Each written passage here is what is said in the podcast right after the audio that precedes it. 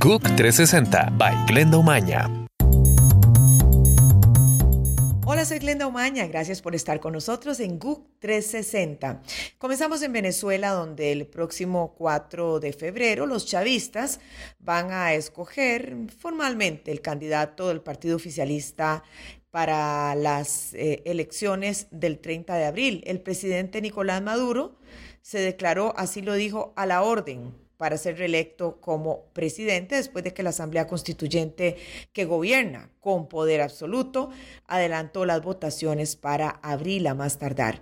Maduro enfrenta una impopularidad de alrededor del 70% debido a la crisis económica que abate el país petrolero con hiperinflación y escasez de alimentos y medicinas.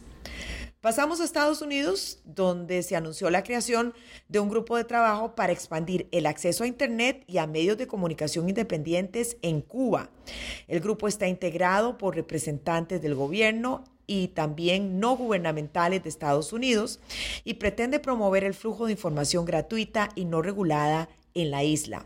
Actualmente solo un 40% de los 11 millones de cubanos accede a Internet. Una corte de apelación en Brasil dirá hoy si el expresidente Luis Ignacio Lula da Silva es culpable de corrupción. Este fallo eh, podría dejarlo fuera de las elecciones que se van a realizar en octubre. El Tribunal Regional Federal de Porto Alegre va a sesionar en medio de estrictas medidas de seguridad para proteger el propio tribunal y por temor a enfrentamientos entre partidarios de Lula. Un ataque contra la sede de la ONG británica Save the Children al este de Afganistán dejó dos fallecidos y más de una decena de heridos.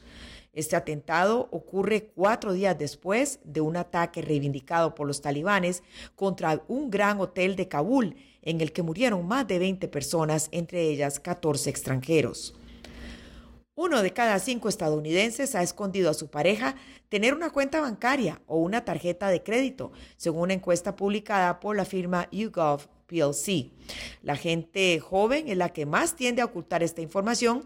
Ya casi un tercio de los millennials reconoce haberlo hecho. ¿Qué les parece? Soy Glenda Umaña en GUC 360. Gracias por estar con nosotros. GUC 360 by Glenda Umaña.